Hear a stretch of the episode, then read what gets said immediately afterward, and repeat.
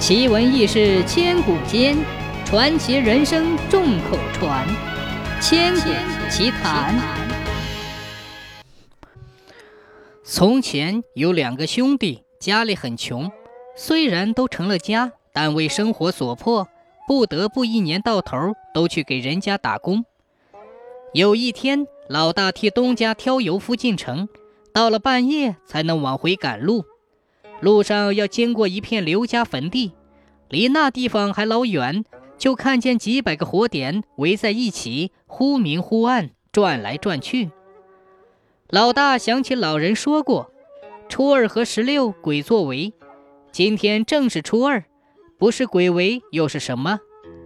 老人还说，碰上鬼作为，胆子大的人闯进去，如果抢得鬼的秤或者算盘。日后做生意就会赚大钱。老大走夜路走多了，胆子也大。他想，难得碰上鬼作为，何不去闯一闯？也许运气好，捞得见鬼物，日后做生意发了财也说不定呢。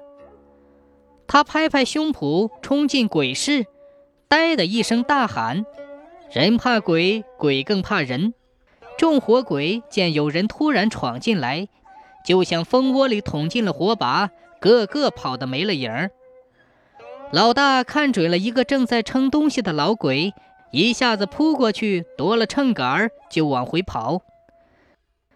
得了鬼秤，老大第二天就拿去集上饭谷子，果然进货顺手，出货迅速，不仅还了本儿，而且还得了四五倍的盈利。第二、第三天生意更红火了。每晚回家，钱都装得满满的一袋儿。从此，他再也不去给人家打工，一心一意地做起生意来。不到两年，茅房变瓦屋，屯里堆满了粮，在城里开了间杂货铺。老二见老大很快发了家，以为他什么时候捡到了金银财宝，他老婆催他去老大家探一探。老二觉得这主意不错。就去找老大，老二问老大怎么发家发这么快，老大拿出那把鬼秤来，原原本本的讲了。老二说：“哎呀，哥哥你真走运，你看兄弟穷成这个样子，能不能借给我用一用？”老大说：“哎，个人自有天命，我借给你不一定生意就做得好，如果有胆量，你去鬼围碰碰运气。”老二想想也是，大哥有胆量闯鬼围，我老二难道就没有胆子闯吗？也许我的运气比大哥还好呢。就这样，每逢初二和十六，老二半夜就赶到刘家坟地。去了几回，虽然也碰上了，但是自从老大那次闯鬼围去抢秤杆之后，鬼客们就有了防备，只要听见有动静，就一哄而散。后来的那次，老二特别小心，轻手轻脚，不敢喘气，慢慢的靠近了鬼市，猛地冲进去，大鬼小鬼全给吓跑了。他抢不到秤杆和算盘，慌忙中抓了一顶鬼帽子，扫兴的回了家。老婆见他空手而回，不高兴的说：“你这倒霉鬼，平时大话吹得挺响，做起事来一样也不行。”命里注定该你穷苦。老二说：“哎呀，那些鬼客们精得很，人刚一进去就一溜烟的跑了，我只抓到一顶鬼帽。”他老婆说：“啊，拿来我看看。”老二丧气的把帽子递给老婆，老婆接过帽子，试试戴在老二的头上。说来也怪，老二立即隐形不见了。他惊喜地说：“宝贝是件宝贝。”老二问：“啥宝贝？”他将头上的鬼帽扯下来，人又立即现出了原形。可是他自己却不知道。他用鬼帽戴在老婆头上试了一遍，发现这个帽子真有点神奇。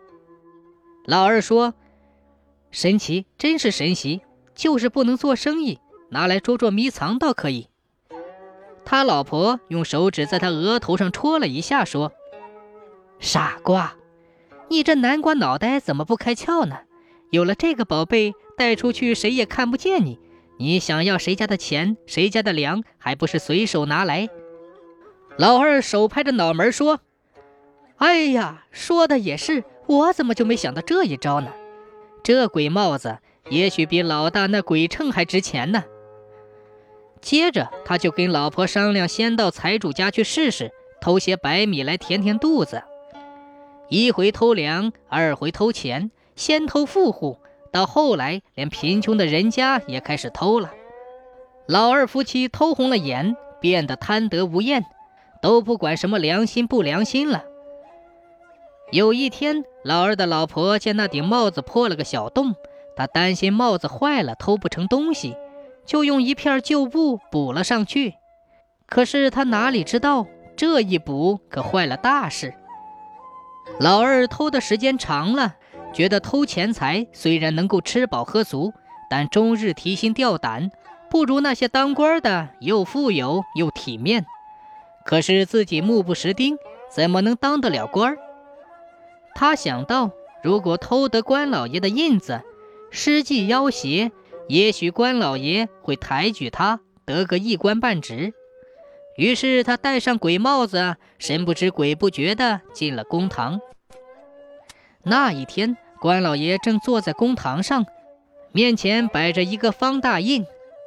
正当老爷要拿大印盖公文的时候，忽然见官印飘了起来，又见身边有一块破布飘动。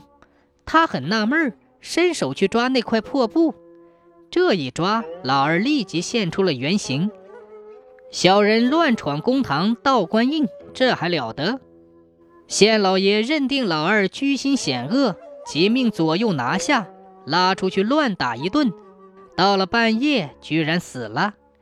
这事儿传回了家里，老二的老婆吓出了一场大病，不久也死了。